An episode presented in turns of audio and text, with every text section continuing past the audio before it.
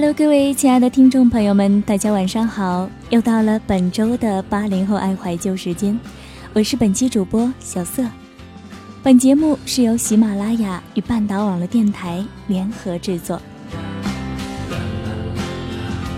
很难有哪个八零后能够准确的追溯自己到底是从什么时候开始怀旧的。在现实生活当中，他们收藏发条玩具。穿梅花牌运动服、飞跃牌球鞋，去教室主题的餐厅吃饭。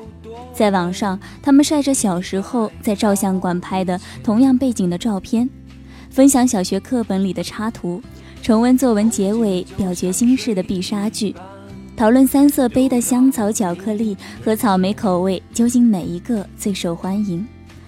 无花果、大大泡泡糖、酸梅粉、麦丽素。看到这几件东西便悠然神往或者激动不已的同学，不出意外的话，我想大家都是根红苗正的八零后。怀旧是两类人的爱好，一类是彻底的老人，另一类是刚刚长大，但心里有点拒绝长大，还希望自己是孩子，或者偶尔把自己当成孩子的人。我记得有个网友说过。一直以为我的成长经历是独一无二的，现在才知道，原来当年在不同的地方，有成千上万的小孩子和我做着同样的事情。出生在八零后的城市孩子大多都是独生子女，父母也多是双职工，在这些人的童年记忆当中，自己脖子上挂着家门钥匙，有曾经一起疯玩的发小。但这些儿时的伙伴，大多已经消失在快速城市化的几次搬家中。我们这代人的童年其实挺寂寞的，生活里的很多细节没有人分享，小时候的很多傻事都是自己做，自己偷着乐。所以多年以后，当发现原来大家都一样时，都特别激动。小时候最讨厌和别人一样了。现在又觉得有人和自己共享同样的记忆，感到特别幸福。时间是贼，偷走一切。在一个堵车的晚上，我在公交车上听着耳机里的歌，我突然就想起小时候放学也是坐在公交车里听随身听，只不过那时用的是爱华，那是一盘磁带，就算是九十分钟加长型，也只有二十多首歌。现在存了几百首，还不到内存的一半。工作三年之后，我感觉到自己开始怀旧了。小时候觉得看个电影、吃个冰棍就是世界上最幸福的事情，长大了才知道，我们要事业、要家庭、要爱情、要尊严、要财富，还要健康，我们要的太多了。和那时候的女孩子一样。我也曾做过仙女梦，学着古装电视剧里的仙女模样，把妈妈的项链挂在额头，项链吊坠正好垂在脑门上，再披上一条毛巾被，仿佛就羽化成仙了。我也忘记了是从什么时候开始再也不做仙女梦了，或者是从什么时候开始，我发现了小时候被自己奉为仙女的形象，原来也不过如此。如今我在上海一家私企从事销售工作。记得有一次和朋友一起重温《珍珠传奇》，他指着屏幕大喊：“怎么可能？沈珍珠怎么可能就长这样？”我说：“你和我上次重看的时候说了一样的话。”哎，我们相视苦笑。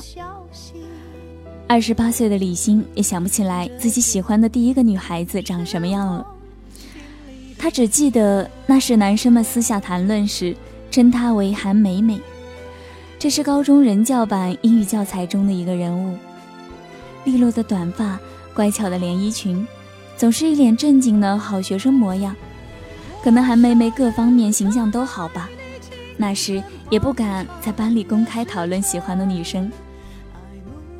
那个时候班里有个长头发女生，每天都写一张小纸条塞给李欣。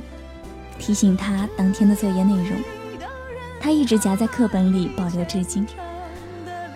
我一直以为只有我才有，他说。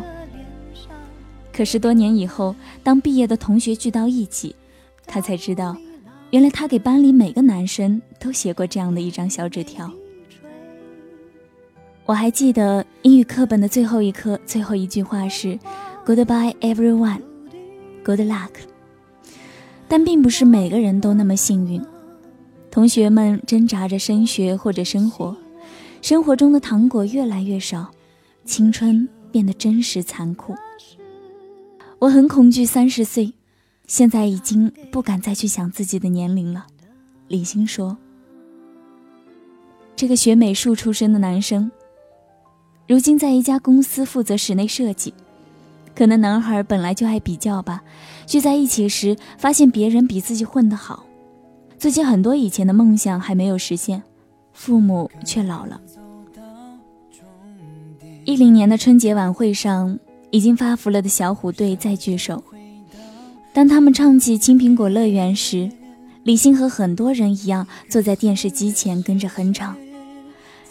事后，一位网友这样写道：“短短五分钟，跟着唱了五分钟，眼泪在打转。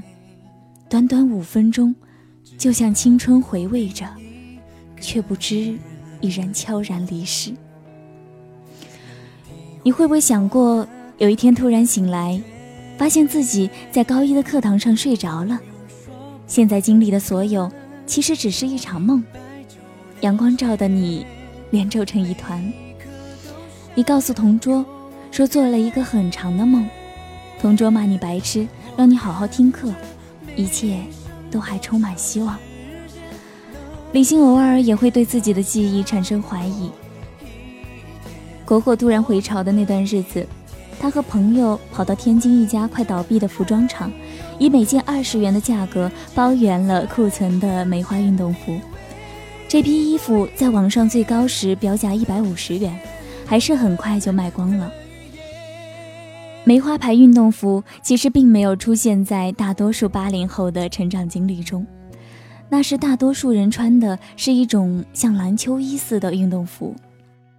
梅花运动服的白道是织上去的，我们小时候穿的运动服是缝上去的。不过，这种篮球衣现在还堆在李欣家床底，没有卖出去。他不知道是人们的记忆出了问题，还是因为它不够潮呢？所以说，回忆有时候还挺不靠谱的，不是吗？好了，本期节目就到这里。如果你喜欢本期节目，可以关注半岛网络电台，也可以呢在喜马拉雅上搜索 NJ 小色来收听到我更多的节目。这里是半岛网络电台，唯美半岛，时光静好，我是小色，我们下期节目再见。